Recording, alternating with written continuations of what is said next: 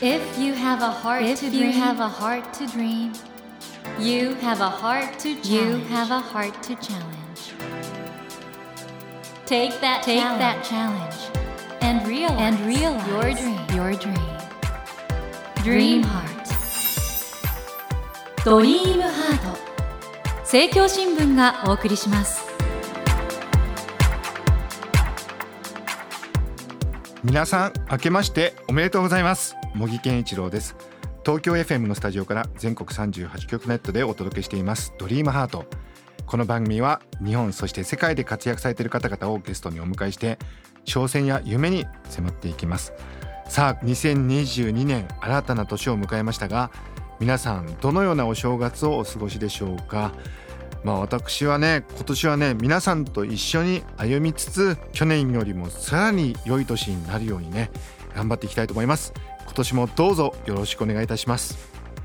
さて今年最初にお迎えしたお客様は宇宙教育の父とも呼ばれています宇宙航空研究開発機構 JAXA 名誉教授で浜銀子ども宇宙科学館館長の的川康則さんをお迎えしています。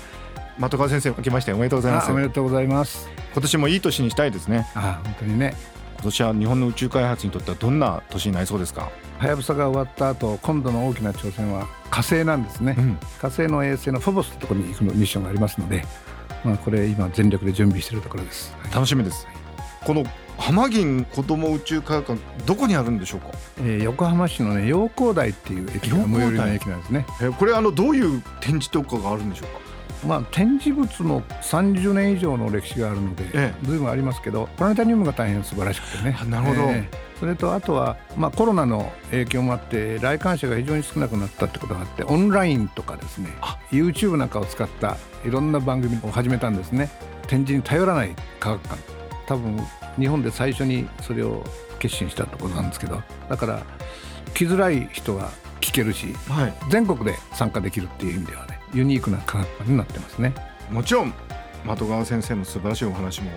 YouTube に上がってますもんね。はい、いろいろとあの、はい、対談の相手が AI の話だと羽生さんがね将棋の来てくれて、はい。はい、随分と話し始めましたけどそんなようなこともやってます。ということであの今回ですね「はやぶさ2の遥かな旅」史上初の挑戦とチームワークということで小学館から発売となってるんですけどもこの「はやぶさはやぶさ2日本の宇宙開発の強さを世界に示したと思うんですけど一般の方の反応もすごかったですね。そうですね。はやぶさの期間の時はもう。でも励ましの言葉を随分いただきました。本当にだから宇宙のロマンとか夢をもう一般の方に分かりやすい形で伝えるっていう意味だと本当に大きな業績だったと思うんですけどどうですか？子どもたちはどんなことを聞いてきますか？自分もこういうプロジェクトに参加したいという子が随分いてですね、はい、それはもう頑張ってぜひやってくれというふうに言ってるんですけど、はい、やっぱりそのみんなでやる仕事に憧れるっていう子どもが随分多いっていうのは、ええ、いい心強いですね、はい、まさにチームワークということでその宇宙開発宇宙を探査することの素晴らしさをですねずっと素敵なお人柄で伝えてくださっています的川康則さんというのは実はどんなお子さんだったのかと どうして宇宙に興味を持ったのかそのあたりちょっと今日お伺いさせてください。先生今夜もどうぞよろしくお願いいたします。お願いします。ドリームハート。それでは今夜も的川先生のプロフィールをご紹介します。的川康則さんは1942年広島県のお生まれです。広島大学附属高等学校を経て東京大学に進学され東京大学宇宙航空研究所に入所されましたその後宇宙科学研究所教授鹿児島宇宙空間観測所長対外協力室長 JAXA 執行役を経て現在は浜銀子ども宇宙科学館の館長でいらっしゃいます。ミューロケットの改良日本最初の人工衛星大隅をはじめとする数々の科学衛星の誕生に活躍し1980年代にはハレー彗星探査計画に中心的なメンバーとして尽力されました。2005年には JAXA 宇宙教育センターを先導して設立。初代センター長を務められます。日本の宇宙活動の語り部であり宇宙教育の父とも呼ばれていらっしゃいます。ということであの高橋先生、はい、そもそも宇宙に興味を持たれたのはどんなことがきっかけだったんですか？特別宇宙に興味があったわけじゃないんですけれども、はい、まあ野球とかテニスばっかりやってた男なので、はい、大学に入ってからなんです。宇宙っていうのは。ただ子供の頃あの私は広島の呉という町で生まれたので、はい瀬戸内海がすぐそばにありましてね、うんでボートで夜釣りなんかをよくやってましたので、はい夜釣りで見えるのは星だけなんですね。はいはいはいそれで自然とまあ星の世界に親しむようになったっていうのがまあ動機といえば動機なんでしょうか。あじゃあ子供の頃から星は見上げていて、はいはい。よく知ってましたよ星のことをね。えそして大学に入られて糸川秀夫先生のお弟子さんになられたってことなんですけどこれ糸川先生はどんな方でしたか？えまあなかなか言いづらいことですけど変わった人ですよね。えどういうところが大変まあ独創的というか普通の人でない発想をするところがですね、はい。なんていうかな。60歳過ぎてからバレエ踊るバレエを始めたり、えバレエを始められたんですか、えーバレエ始めたって言ったんで私たちはバレーボールだと思って、ええそれは体にいいねって言ってたら踊るバレエだったので。ええ海谷バレエ団の あの海谷彩子さんはいはいに誘われて健康にいいからって始めたらしいんですけどなんだかねあのタイツ履いてレッスンしてる写真が私のコンピューターにいっぱい写真がいっぱいあるんですけど まあそういう発想もちょっと面白いですけどとにかくペンシルロケットを水平に打つっていう風な発想もですね、糸川先生のアイデアなんですね。だから提案されるとみんな弟子どもがびっくりするような発言をいつもするんですね。うんでもそれを実現させるのは弟子どもの工夫なので、まあ言われてはみんな苦労しながらそれを実現していったという経過がありますね。これ的川先生はもちろんあの糸川先生は戦前はあの航空機の開発に携わられてで戦後あの日本の航空機産業はすごく苦労してて、ね YS11 とか作りましたけど一方その宇宙開発は頑張ってるじゃないですか。そうですね。これやっぱりうん糸川先生のご努力ってのは大きかったんですかね。そうでしょうね。糸川先生がいなかったら日本の宇宙開発って10年以上遅れてたでしょうね。多分ね。それぐらい大きなはい存在だったってことまあ。戦前戦闘機開発した設計者、まあ天才的な設計者と言われたそうですけれども、うんまあ飛行機の研究が禁止されてる時代にアメリカに行って、うんアメリカの宇宙に触れてちょっとこれでは間に合わないっていうんで日本に帰ってきてロケット開発を先導して始めたんですね。はまあ、その発想もまあすごかったんだけど当時その太平洋を横断するロケット飛行機を作ろうっていう大きなプロジェクトを提唱して、まあ、夢を持ったプロジェクトに若い人が挑戦することで、まあ、戦争に負けて将来夢を失ったような子供になっちゃいけないとそういう意図があったみたいですね。劇文のような文章が残ってますけども。やはり的川先生がここまであの活躍されていく中で糸川先生のいろんなことっていうのはやっぱり心の中にありました非常。に大きいですね。はい。うんあのまあ器用方変非常に激しい人なんですけど、うんやっぱり非常にその自由に生きた方なのでうん人間として生まれたらあんな自由に生きたいもんだなというふうに思うような人でしたね。はい。あのたけしさんのね番組にも出たりとかしてあああそうです、ね。その印象も僕残ってるんですけどあああそうですね。の大先生がね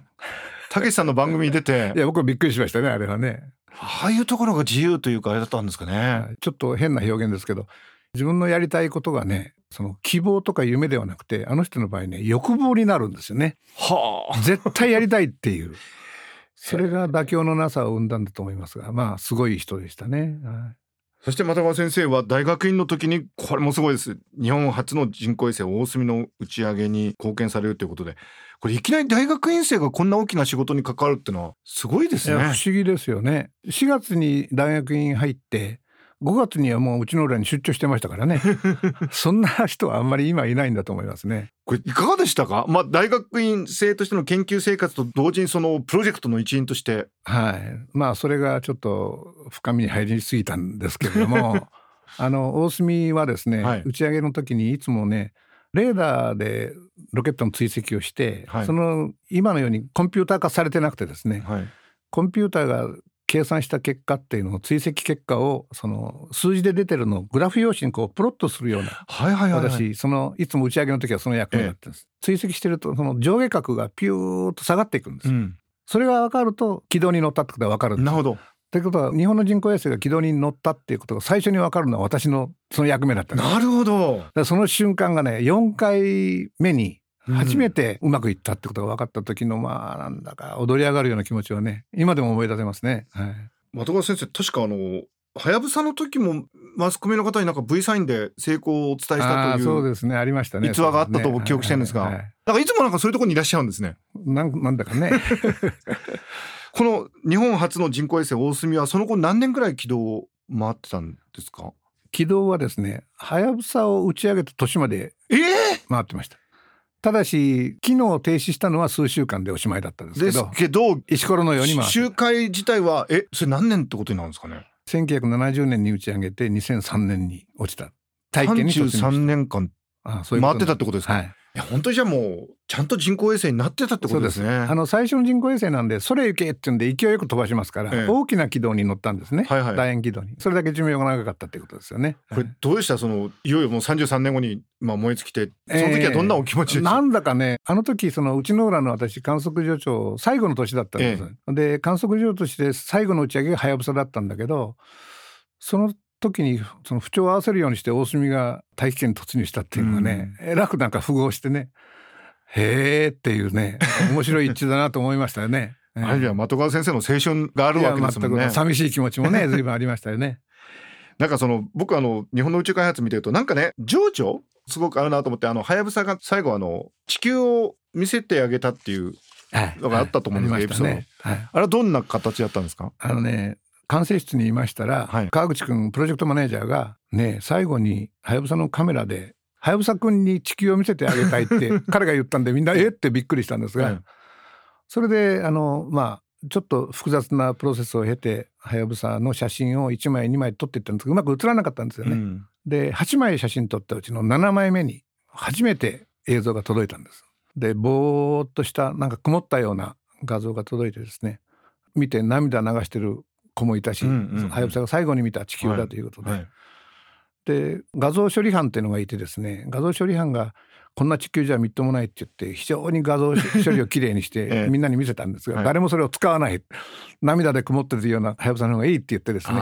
それをみんな使ったというねそんなエピソードが残ってますね。これ的川先生あの日本は例えばあの月の探査機も確かかぐやという名前でした、はいねあれもかぐや姫からだと思うんですけどそうです。なんかそういう情緒みたいなのあるんですかね？そうですね。名前も特に非常に凝ってねいい名前をつけようとしますけどもはやぶさも実はねもともとの投票したトップの名前はアトムだったんです。えアトム？アトム。うんうん。要するに自律的な探査機で自分で自由に何でもやってもらわなきゃ困ると。ああなるほど。で、まあ、何しろ3億キロ離れてるので、はい。でアトムがトップだったんですけど、まあ、反対が出まして第2位のはやぶさがトップに躍り出てはやぶさになったんですけどねそれがたまたま糸川先生が開発してた戦闘機とと同じ名前になったと、はいはい。そして小惑星が糸川という名前になったってはい。これできすぎてますね、はいちょっとびっくりしますね。新聞記者の方もそうおっしゃってました、はい、実は的川という小惑星もあると伺ってるんですが。あるんですがあの糸川先生の名前がなってないのに私の名前があるのはまずいという意識があってですね。はい小学生の名前なんてしようかってそれは糸川だよって言ってまあ言ったの覚えてますけど。その後に的川っていうのができたんですよね。的川はもうちょっと早く的川っていうのついてたんです。ついてたんですか？はい、えそれはまずいですよねやっぱりね。ええ。それいついつぐらい？にそれはね1980年代だと思います。かなり初期の頃に、はいはそれはどこにあるんですか？いいや私も見たことないです。小さな小学生で。北海道の方からプレゼントしていただいたんですけどね、はい。実は糸川よりも先に的川があったと。まずいですよこれはね、えなんかそういうところも含めて宇宙のロマンってでも自分の名前が小惑星になってるっていうのはねえそう不思議ですね。どんなお気持ちですか、行ってみたいとは思いますけどね、えいけるといいですね。えー、森健一郎が東京 FM のスタジオから全国放送でお届けしています「ドリームハート今夜も宇宙航空研究開発機構 JAXA の名誉教授で浜銀子ども宇宙科学館館長の的川康則さんをお迎えしてお話を伺っています。ドリームハート的川先生お若いですよね。なんか健康気使ってらっしゃることあるんですか？え親のおかげだと思いますよねまあそれと運動してたことがねスポーツをやってたことが良かったと思いますけど的川先生あの子供たちがどんな勉強したらいいですかって質問されるといつもなんか運動してくださいとか遊んでくださいっておっしゃってますね。そうですね。その方がいいと思いますよ。人と協力することも学ぶし自分の体も丈夫になるしご飯もいっぱい食べられるし。まあ自由な子供ができるっていう意味でその方がいいと思いますよね。はあ、あのでも的川先生は今でもご自身自体が子供のような好奇心と情熱持ってらっしゃるように思うんですけど。年取りました本当にね、いやいやいやいや。えあのどうですか？今までずっともう宇宙と共に歩んできた人生なんですけどもこれからの宇宙開発っていう意味で言うとどういう方向に行くでしょうかね？あの私はスペースシャトルとか、まあ、今の宇宙飛行士もそうですけど数人乗って宇宙に旅立つロケットというのはやっぱり将来はもうちょっとジャンボジェットのようなものが一挙に宇宙へ人を大勢運ぶっていうそういうスタイル一番いいと思ってるんですよね。なるほどだから宇宙旅行っていうスタイルはそういうことをイメージしないとうんピンとこないんですね。なるほどだから私たちの世代はガガーリンをはじめとして宇宙へ進出していくっていう初期の時代だったのでここ半世紀はもう第1期の宇宙時代だと思ってるんですが、うん。第2期になると団体さんが宇宙へ修学旅行を含めていくという そういう時代をぜひ作ってほしいというふうに思いますよね。はあ。後川先生にとって宇宙ってのいろんな機会に聞かれてると思うんですけどどういうとこなんでしょうか宇宙は。あのね大変難しい問題ですけどあの昔古代オリンピックで聖域っていうのがうん。ギリシャにはありましたよね。で宇宙って人間にとってやっぱりそういうものであってほしいなっていう気持ちがあってですね。まあ今世界中にやっぱり解決不可能な問題と言われてることがいっぱいあって地球環境の問題含めて、やっぱり宇宙っていう世界は非常に大きな人々にその有限っていうことを感じさせない領域なので、うん。宇宙で地球上のその貧しい人たちも戦争をやってる人たちもみんなが巻き込まれた全員が参加できるような大きなプロジェクトができるとあのプロジェクトがあるから戦争なんかやっちゃいけないというような平和に結びつくなるほど。地球上の全員がまあそういう生活ができるそういうイメージを湧き立てられるようなプロジェクトが宇宙にはふさわしいとうんうん。思ってるんですけどね、そういうような宇宙開発をその第2期の宇宙時代にはぜひ子どもたちには作ってほしいなというふうに思いますね。そして今この浜銀子ども宇宙科学館館長としていろいろね YouTube でもガガーリンのお話もされてますもんね。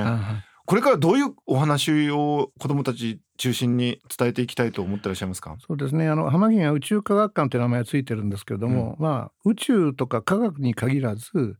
いろんな分野の人たちの世界心の世界仕事の世界を紹介して